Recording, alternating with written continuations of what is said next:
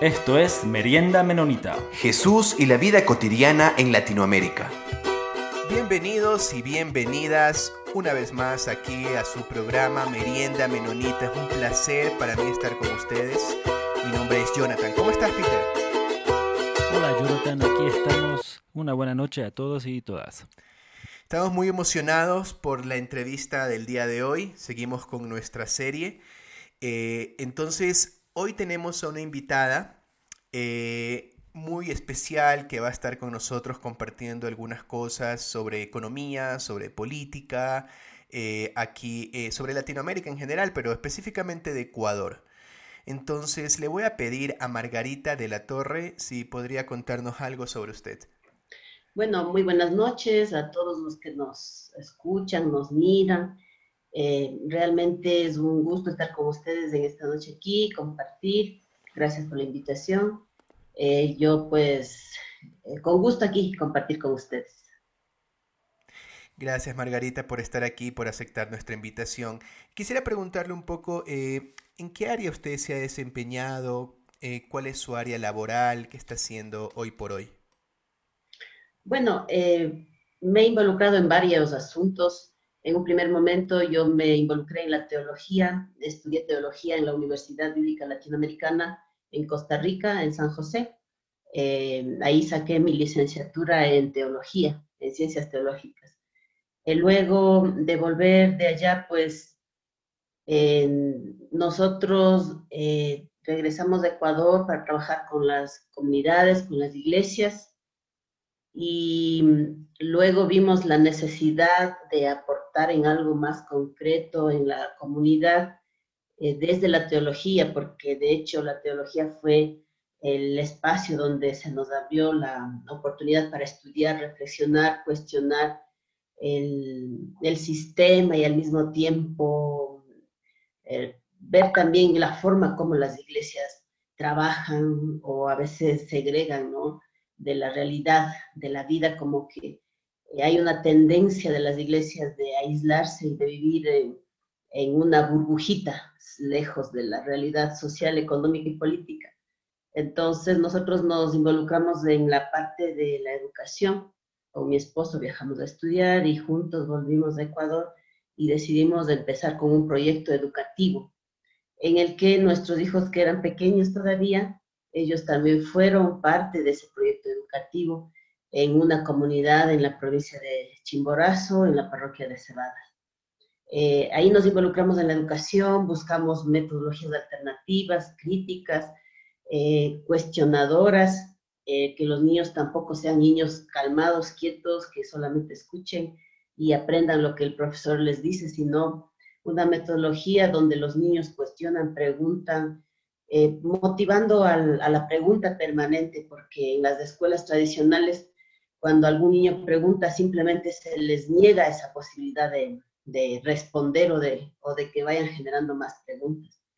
Entonces, en este contexto, nosotros consideramos que era muy importante involucrarnos en la educación y pues yo me he involucrado muchos años en el proceso educativo. Desde la educación alternativa hemos tomado en cuenta muchas veces la pedagogía de la pregunta, hemos tomado en cuenta la, la escuela Montessori, Pestalozzi, etcétera. Y ese tipo de metodologías lo combinamos con lo que es conocido la educación intercultural bilingüe aquí en el país, que la educación intercultural bilingüe tiene una metodología también muy interesante que se llama las cuatro fases del conocimiento.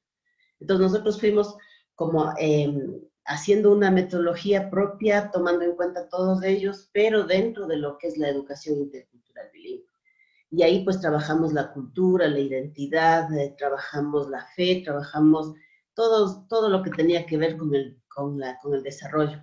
Y fuimos, fuimos cuestionando la forma como se hacía educación y todo lo demás. Entonces luego yo me metí también a estudiar, eh, después de eso estudié gerencia, una maestría en gerencia de proyectos educativos y sociales, porque consideraba que era muy importante involucrarme en esa área, porque sabemos que los pueblos realmente necesitan una formación seria, eh, que genere independencia, que genere libertad, que no sean niños, niñas sumisos, sumisas y que no se vaya replicando eso.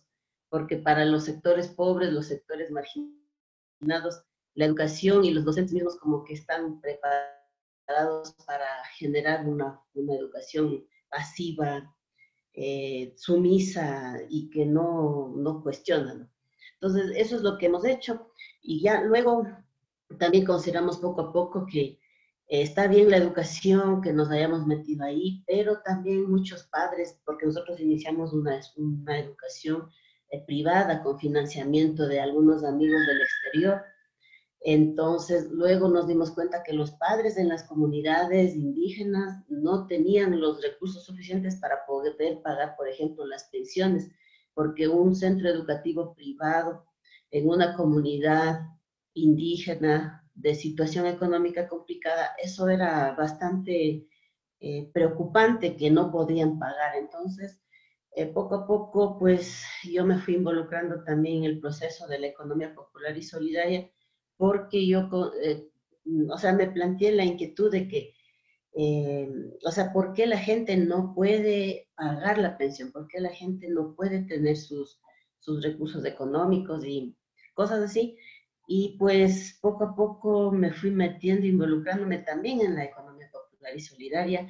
Y finalmente, pues hice también una maestría en economía social y solidaria en el IAEN. Y también me, me involucré bastante en la parte cultural eh, para entender las culturas, eh, las sabidurías, eh, etcétera, ¿no? Las, las espiritualidades de cada uno. Entonces yo también en la Flaxo hice un, un diploma, no, hice una, una especialización en, en, ¿cómo se llama? En, en un fomento de cultura. Entonces, me ido involucrando en varias cosas, pero realmente el trabajo en el que me he desempeñado ha sido en esa línea, pero también eh, desde la teología eh, comencé a aportar en lo que es la, el Consejo Mundial de Iglesias, estuve aportando en todos estos años, varios años, em, como asesora eh, para eh, misión, en misionología.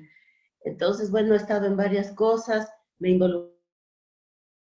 involucrado en educación, en el Ministerio de Educación, eh, también me he involucrado, en estos tiempos últimos estoy apoyando acá en lo que tiene que ver con, con un proyecto que se llama este, Agrocausa, y se llama ese proyecto, es un proyecto eh, relacionado con la venta de, de, o sea, de productos eh, de las comunidades, pero también eh, asesoramiento en la parte productiva, en la parte económica.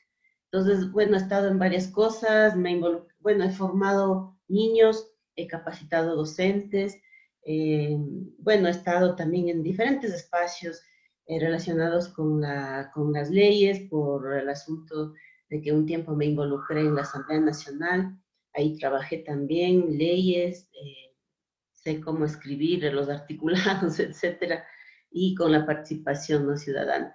Bueno, he tenido un recorrido así largo. Eh, también una temporada fui candidata asambleísta por la provincia de Imbabura. Bueno, yo soy de Imbabura, de Otavalo y tengo pues eh, tres hijos y aquí estoy con ustedes. Muchas gracias Margarita este, por eh, eh, compartir aquí con nosotros y en este episodio vamos a, enfocar un poco en esta parte de, la, de, la, economía y de la realidad que, que, está enfrentando Ecuador y quería ver si nos podrías comentar un poco, quizás tenemos oyentes de diferentes partes que no conocen muy bien este, um, este término de economía popular y solidaria. Entonces, quizás podría explicar eso un poco. Sí, claro. Este, la economía popular y solidaria está relacionado especialmente con las organizaciones de la economía popular solidaria. Estas organizaciones se diferencian de las corporaciones privadas.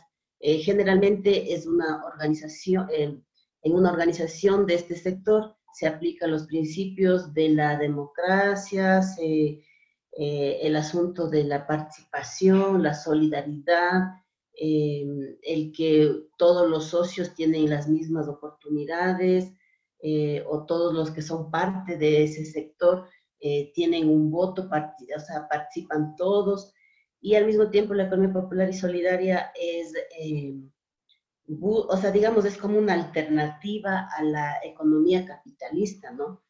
Que la economía capitalista como que genera eh, riqueza para un grupo, pero para los vulnerables no. Entonces, generalmente la economía popular y solidaria está buscando el buen vivir, digamos, el, bien común, digamos, de la mayoría de, las, de la población o de los más eh, eh, necesitados, podríamos decir. Eh, la idea también, aquí con la economía popular y solidaria, también se ha ido como fomentando la equidad de género. Se ha ido fortaleciendo y fomentando también la identidad cultural, la, la autogestión, la independencia, el emprendimiento, la creatividad, o sea, es como que se ha ido eh, aterrizando eh, a fomentar la economía, a fortalecer la economía desde las acciones, desde las actividades, desde la, realidad de la, de la población. Entonces, eso es básicamente la economía popular y solidaria. Procura también una distribución equitativa y solidaria de los excedentes. Básicamente eso sería de manera general. Margarita, y tengo la siguiente pregunta. He estado leyendo últimamente eh, la, la, manera en cómo se relaciona la teología y la economía, y un teólogo metodista dice que durante los últimos años lo que se ha hecho es lo siguiente. Se ha dicho que la economía se enfoca en ciertos hechos, en ciertas tácticas o estrategias para administrar la riqueza y que luego es evaluada por medio de ciertos valores y ahí es donde entra la teología, a evaluar esas cosas, esos, esa manera de administrar. Entonces dice que esta idea perpetúa la separación entre política y economía que los marxistas, entre otros, nunca han aceptado. Entonces mi pregunta para ustedes, ¿Usted está de acuerdo con este tipo de separación entre política por un lado y economía por otro? ¿O de qué manera usted relaciona sus convicciones religiosas, la parte política con eh, la economía? Bueno, yo creo que hay momentos en que la economía eh, considero que sería válido que esté separada de la política porque en algún momento la política como que ha ido, o sea, como que se ha ido generando esa tendencia de considerar que la política es corrupción, o sea, ya con todo lo que ha ocurrido, eh, prácticamente nosotros, eh, especialmente de las iglesias, de las comunidades, muchas veces decimos, ya, ¿para qué nos metemos en política si eso es corrupción, es perversión, es, eh, o sea, simplemente se hace daño a la gente? Eh, la, ambición, o sea, todo eso está relacionado con la política. Pero eh, al mismo tiempo creo que también es necesaria la política por, el buen lado, ¿no? Porque la política no es eh, solamente la politiquería como la que se conoce o como la que se ha corrompido, sino la política es realmente el hecho, la acción, que hagamos todos los seres humanos, prácticamente todos los seres humanos somos políticos porque nuestro pensamiento, nuestro accionar, nuestra visión de progreso, de desarrollo, o sea, todo eso es política, el cuestionamiento que hagamos a la iglesia, el cuestionamiento que hagamos a la economía, a la política, eh, o sea, todo eso es parte del, ser, del ser político. Entonces, en ese sentido, yo considero que eh, desde las iglesias eh, podríamos em, y relacionándolo en ese sentido, de que la política es buena en el sentido de que nos permite mirar más allá de lo que está ocurriendo en, en nuestras iglesias, porque a veces en nuestras iglesias también nos encerramos y, y, de ahí no queremos mirar más allá. Y la economía, como usted acaba de decir, o sea, como que se ha ido separando. Yo creo que hay momentos en que sí se separa, pero hay momentos en que no. Por ejemplo, la economía exclusivamente eh, de la casa, de la familia, podría ser que no, no, sea, no sea una economía eh, relacionada a la política, porque simplemente tengo mis ingresos, realizo los gastos, tengo mi saldo, tengo mi, o sea, administro la economía dentro de mi hogar. Pero en la iglesia ya, de una u otra manera, la política eh, se, se involucra, porque las decisiones que tome el pastor, los diáconos, eh, los, los, eh, los, hermanos que están encargados de la administración de, de la iglesia, el buscar el bienestar de todos, ya es una acción política y está relacionado con la economía. Por ejemplo, si, si tenemos un monto X de dinero, y consideramos que hay un grupo de hermanos que necesitan, en ese momento hay una decisión política de la iglesia, de los dirigentes, eh, del poder distómico o de la cantidad de dinero que tengamos en nuestra iglesia, pues ya se va relacionando, ¿no? Y a nivel nacional, ya a nivel de país, a nivel de, de cantón, de provincias, de ley, o sea, la economía se relaciona con la política, porque eh, el momento en que nosotros los, los que somos vulnerables, no tenemos los ingresos eh, necesarios, salimos a cuestionar en las calles, hacemos paralizaciones, movilizaciones, cuestionamos que no tenemos trabajo y es una acción política relacionada con la necesidad de cubrir nuestra, nuestra situación económica. Entonces, en ese sentido, considero que eh, no es malo esa relación, es necesaria esa relación para poder eh, transformar la realidad de muchas personas y la parte política hace que nos unamos, que haya como criterios eh, de las personas y que digan esto es lo que tenemos que hacer o para poder salir de esto tenemos que unirnos, etcétera. Y al mismo tiempo también eh, genera como ideas para unir, para, para buscar la unidad, buscar alguna salida de manera conjunta, etcétera. Entonces, sí está de una u otra manera relacionada, solamente que creo que es necesario que hagamos el esfuerzo de ir, eh, de ir como que diferenciando qué es política y qué es politiquería, y que realmente todos nosotros los que pertenecemos a las iglesias cuestionamos y, y no estamos de acuerdo con la forma como se hace la politiquería que daña, que destruye, que es corrupción. Eso.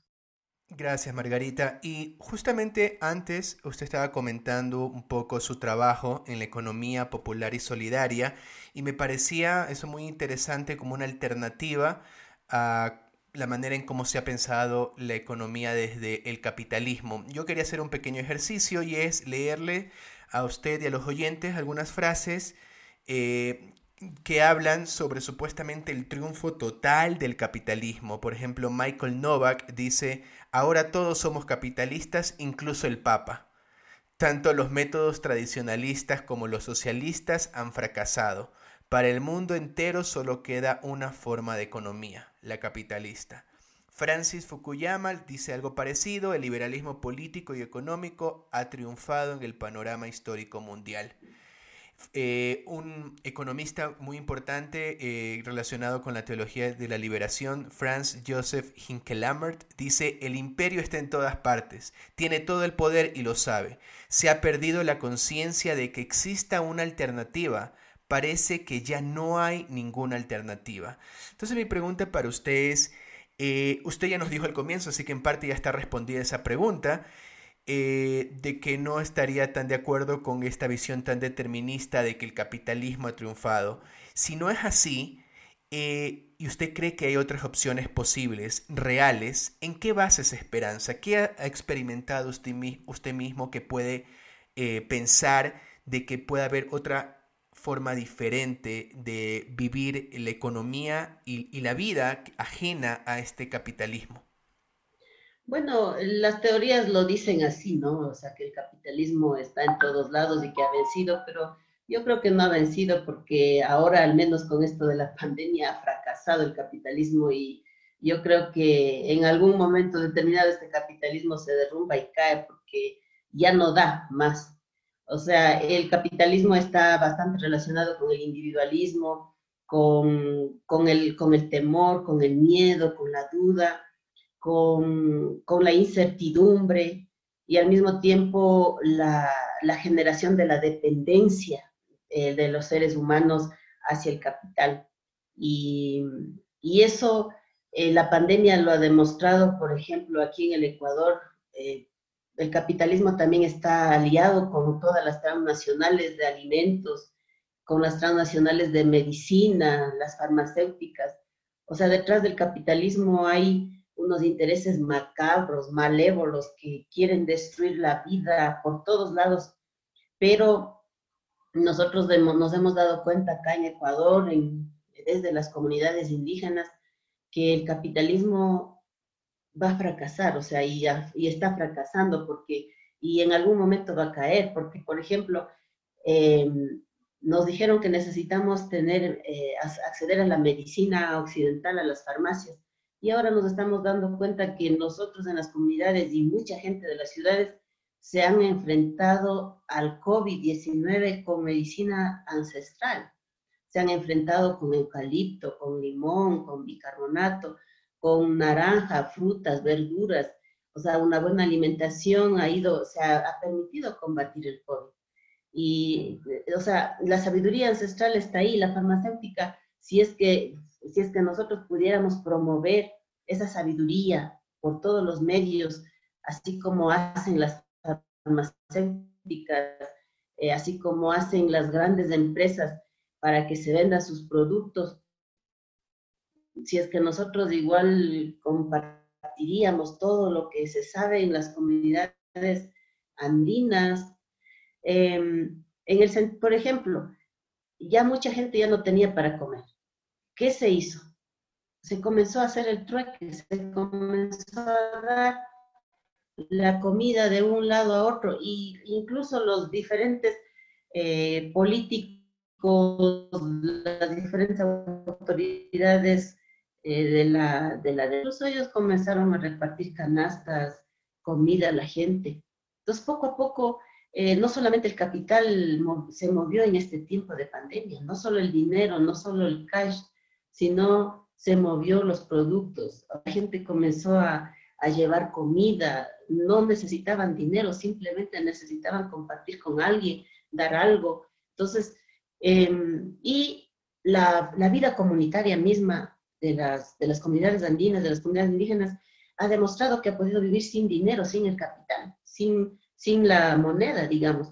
Eh, hace años la gente no necesitaba salir a la ciudad, no necesitaba eh, ni siquiera eh, salir a comprar ni aceite, porque todo tenían en la comunidad, tenían su propia manteca de chancho, tenían su propia, todos los productos, y ahora mismo mucha gente que vive en las ciudades han tenido que volver al campo para poder sobrevivir a esta pandemia, porque en el campo está la comida, están los animalitos, está el terrenito donde se puede sembrar, o sea, hay formas de enfrentar al capitalismo, solamente que los medios de comunicación, todas las... Eh, las empresas, las transnacionales están, eh, han hecho un complot, de que el capitalismo es fuerte. No es fuerte. Si nosotros comenzamos a actuar y hacer, de, hacer una vida comunitaria, a vivir valorando lo que tenemos en nuestros espacios, en nuestros territorios, si volvemos a, valorar la solidaridad, el, la compartencia, eh, todo eso, o sea, el capitalismo simplemente no va. Em, y tenemos que saber también que el capitalismo, a través de las transnacionales alimenticias, donde tienen un, montón de veneno, ¿no? Que son los colorantes, que son los preservantes, todas esas cosas, em, toda esa comida chatarra, enfermedad.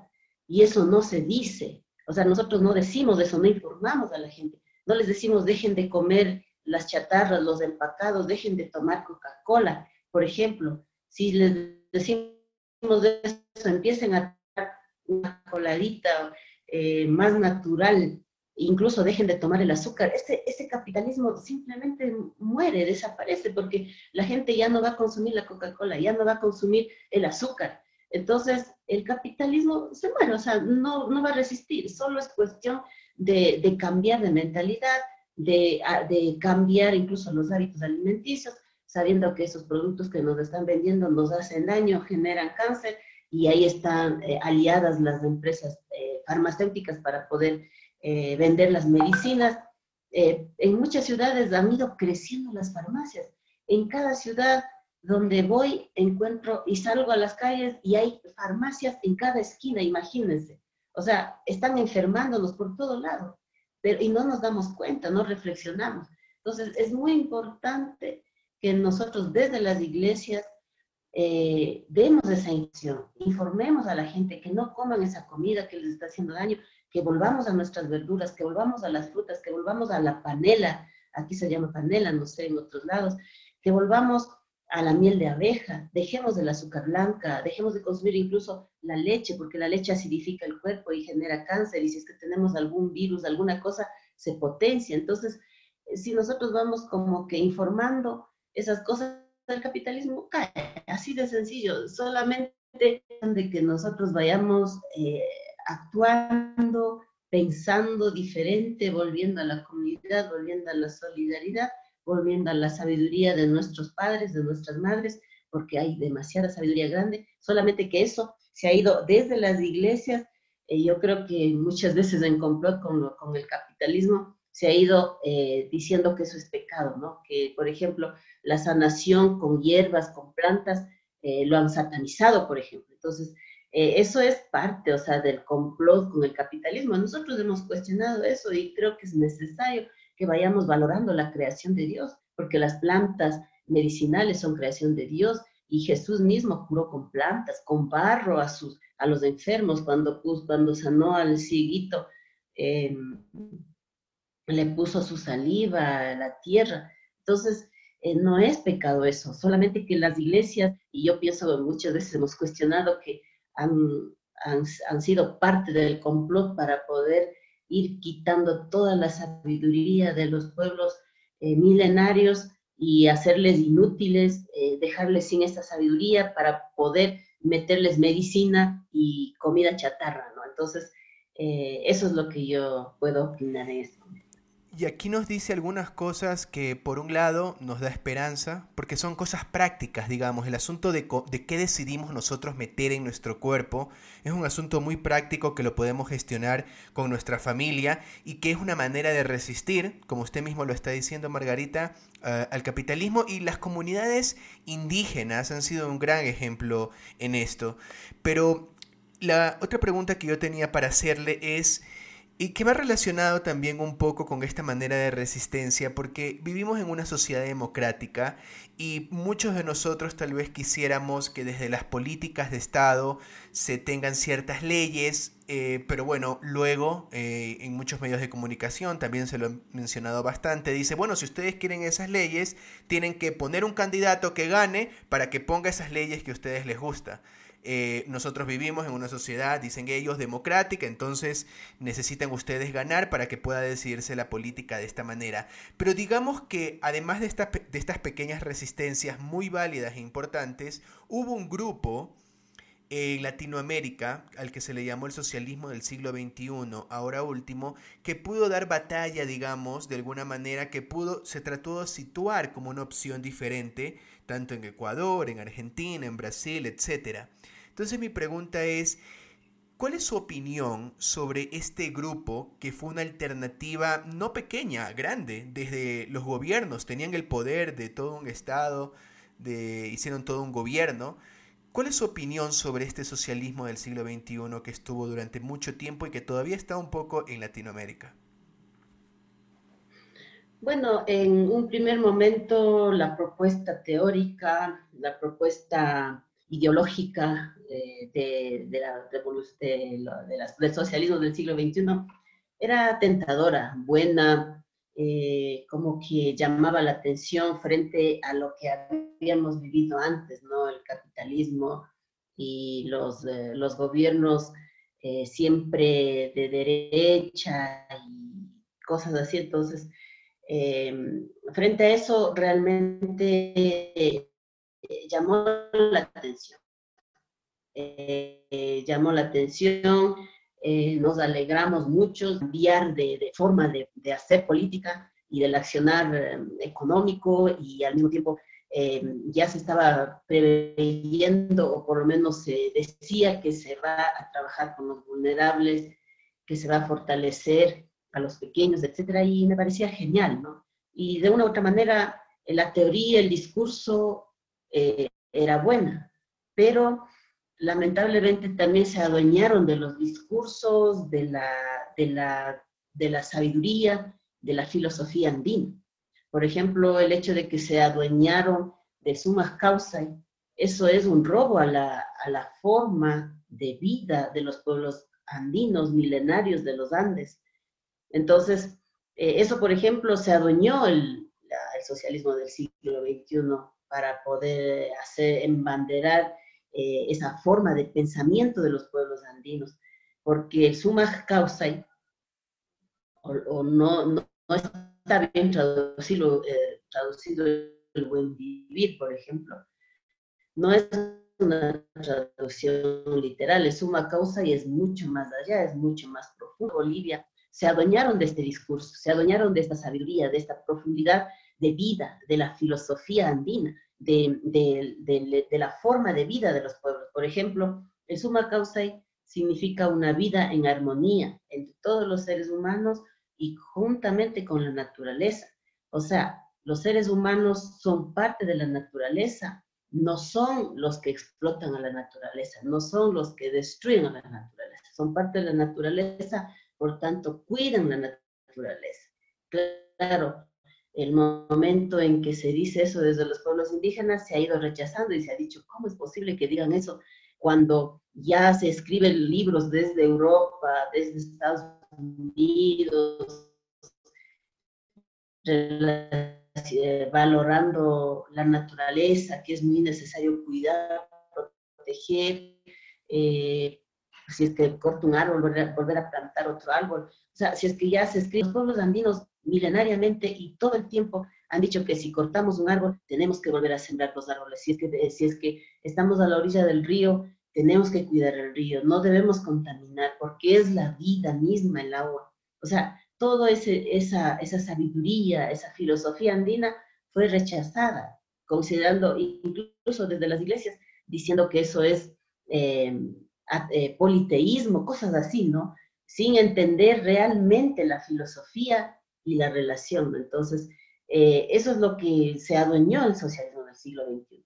Y de ahí realmente, ya poco a poco, eh, fue cambiando de ese discurso entusiasta, de esa propuesta de gobernar, de trabajar junto con el pueblo. En el caso de Ecuador, incluso tenían el eslogan de la revolución ciudadana, o sea que prácticamente todos los ciudadanos del Ecuador eran revolucionarios y que se iba a revolucionar.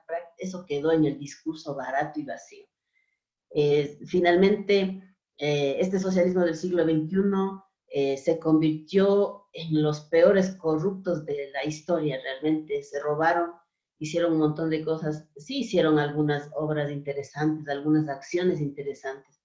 Claro que gobernaron también, en el caso de Ecuador, eh, los, eh, estos socialistas del siglo XXI gobernaron en tiempos de, vacas gordas, o sea, cuando había recursos, cuando el petróleo costaba a 100 dólares el barril. Entonces, tenían dinero, pero a pesar de eso se robaron, o sea, no, y no dejaron todo el dinero aquí, porque si hubiesen administrado adecuadamente, hubiera hecho más cosas maravillosas aquí en el Ecuador, pero no. Igual cayeron en la, en la corrupción, eh, en dividir al movimiento indígena, por ejemplo, en atacar, en destruir a todas las organizaciones sociales, a las organizaciones de docentes, de, dividieron, crearon otras alternas, otras diferentes, otras similares, eh, que, que, son, que les apoyaba, que apoyaban al Correa, por ejemplo, que salían a todas las sabatinas, crearon movimientos indígenas alternativos, dividieron, cooptaron dirigentes, o sea, esta, este famoso socialismo del siglo XXI realmente fue una gran farsa, eh, al menos en Ecuador, en, en, Argentina también me parece, pero, eh, por ejemplo, Venezuela, ahorita, por ejemplo, podemos ver el, el lamento y el llanto de la gente de allá, que no hay respuesta. O sea, en realidad eso fracasó porque no había eh, un, liderazgo claro y una visión clara de qué es lo que querían hacer, sino que se envanecieron en el poder las autoridades. En el caso de Correa aquí se endiosó porque él era prácticamente el dios de Ecuador. Con su palabra, de cada, en cada sábado él daba la orden de, lo que, perdón el término, lo que le daba la gana, o sea, él, a él se le ocurría algo y, y el día lunes todo el mundo, todas las autoridades tenían que estar ejecutando, cumpliendo sus órdenes.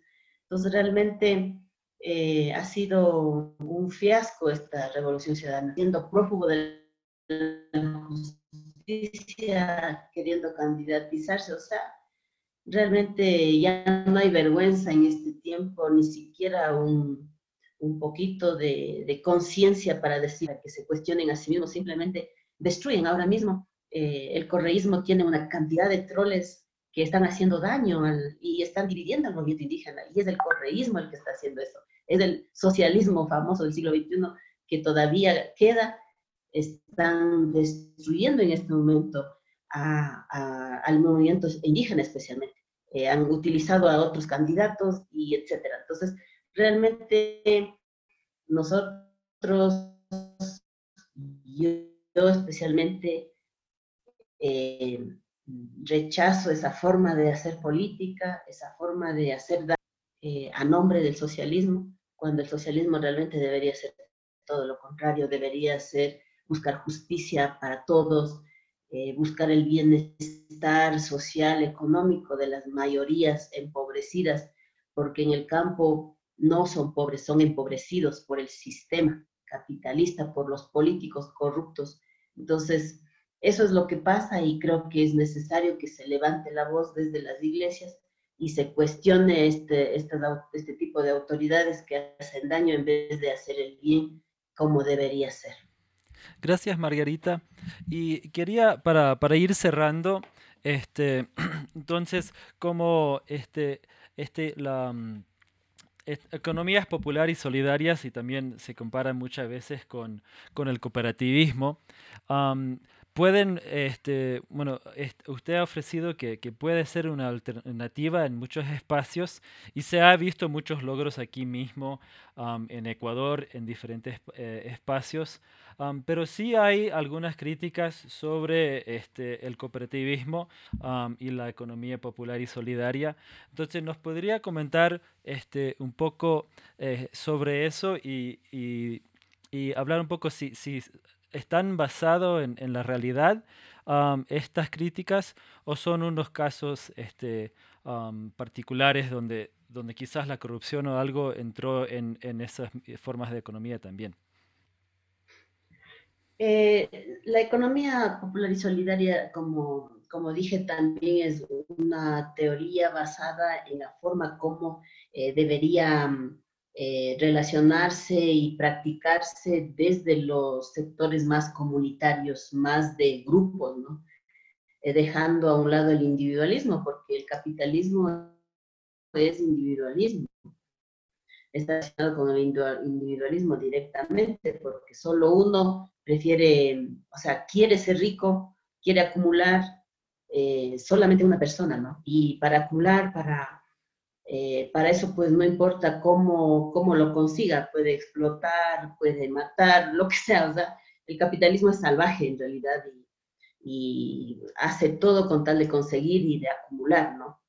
Eh, en cambio, se supone, y al menos es lo que se intenta hacer desde el sector de la economía popular y solidaria, hacer lo contrario, eh, vivir, eh, o sea, tratar de salir adelante en grupo, en comunidad, en, asociación, en cooperativas, eh, de manera grupal, no individual, porque como individuos tampoco se tiene el capital como tienen los, los capitalistas, ¿no? El dinero suficiente como para poder hacer su propia empresa, tener sus propios empleados, etc.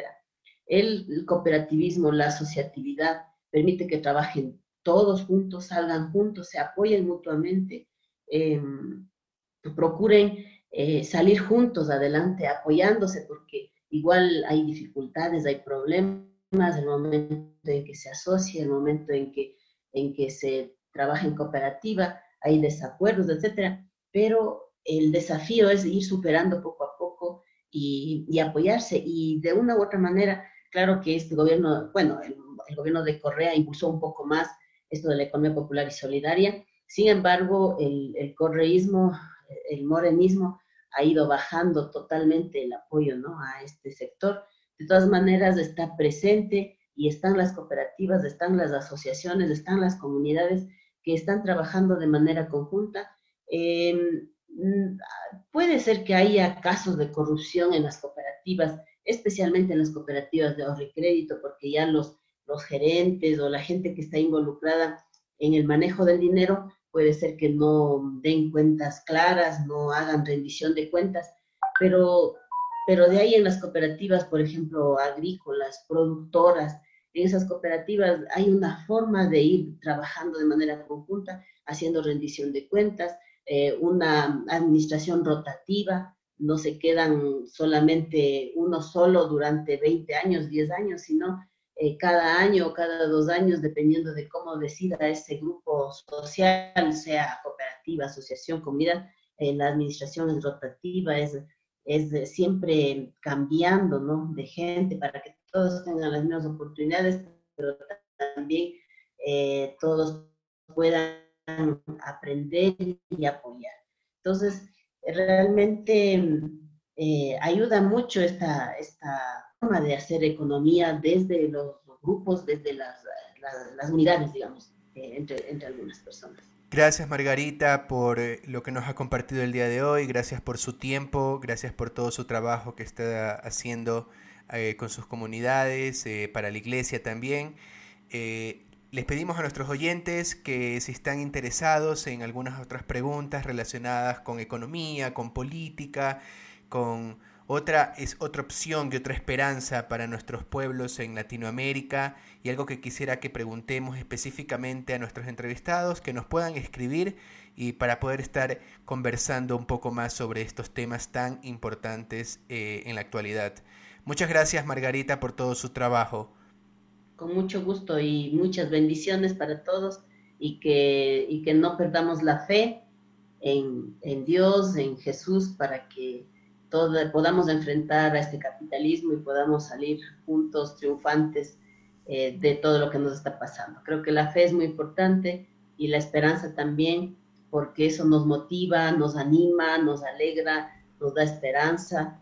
Eh, a pesar de estar atravesando momentos difíciles, momentos duros, como las que estamos pasando ahora, yo creo que la fe alegra, la fe como que eh, mueve el entusiasmo y, y la como que se, se, llega a sentir incluso la presencia de Dios en las vidas de nosotros. Entonces, eso pues no lo perdamos y vayamos tomándonos de la mano de Dios, creyendo y poniéndonos en la mano de Dios. Así es que muchísimas gracias, Dios les bendiga y muchas bendiciones. Muchas gracias Margarita y también muchas gracias a todos nuestros oyentes y también ya pronto tenemos un este, nuevo episodio sobre esta serie de, economía y política en, Ecuador y cómo se relaciona al, al anabautismo y a la iglesia. También muchas gracias a la revista Anabaptist World y a la Red Menonita de Misión por hacer este espacio posible. Gracias. Chao comentarios vertidos en este programa no representan necesariamente la opinión de Merienda Menonita, la Red Menonita de Misión o Anabaptist World. Esto fue Merienda Menonita. Siempre estamos atentos a sus opiniones y preguntas y nos pueden escribir al info arroba meriendamenonita.com.